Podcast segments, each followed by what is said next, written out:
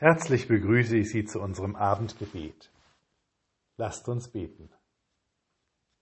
Gnädiger Gott, wir danken dir dafür, dass du uns begleitest, jeden Tag, jede Minute, jede Sekunde unseres Lebens, dass du uns hältst und in deiner Hand beschützt, dass wir nicht alleine sind, sondern selbst dann, wenn wir dich vielleicht gerade nicht spüren, doch immer wissen, dass du an unserer Seite bist dass selbst dann, wenn wir deinen Willen in dieser Welt so gar nicht finden können, wir doch wissen, dass dein Heil der ganzen Welt gilt.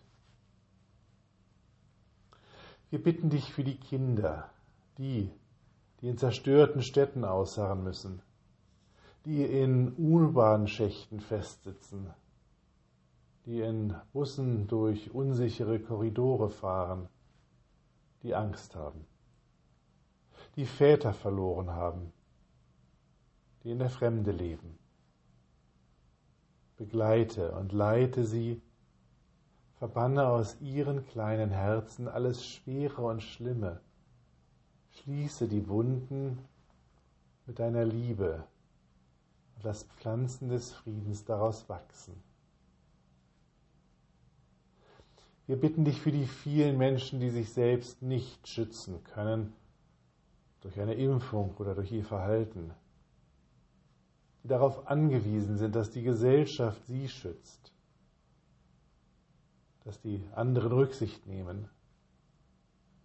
Lass sie erfahren, dass ihre Not anderen und dir nicht egal ist, sondern dass du sie siehst.